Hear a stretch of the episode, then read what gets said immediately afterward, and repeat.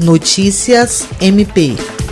O Ministério Público do Estado do Acre obteve nesta quarta-feira, 21 de outubro, a condenação perante a segunda vara do Tribunal do Júri da Comarca e Auditoria Militar da Comarca de Rio Branco de dois réus pela morte de três adolescentes em agosto de 2018. Dos três denunciados, dois deles, Francimar Conceição da Silva e Clenilton Araújo de Souza, foram considerados culpados pelos crimes de homicídio qualificado e ocultação de cadáveres, com penas de 89 e 77 anos de reclusão, respectivamente, sendo que as penas somadas chegam a mais de 166 anos. O réu Luiz Gonzaga foi absolvido.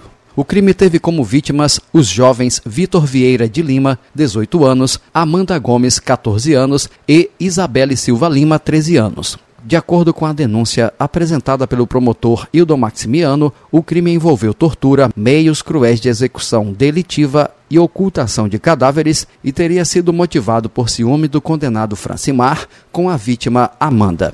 Jean Oliveira, para a Agência de Notícias do Ministério Público do Estado do Acre.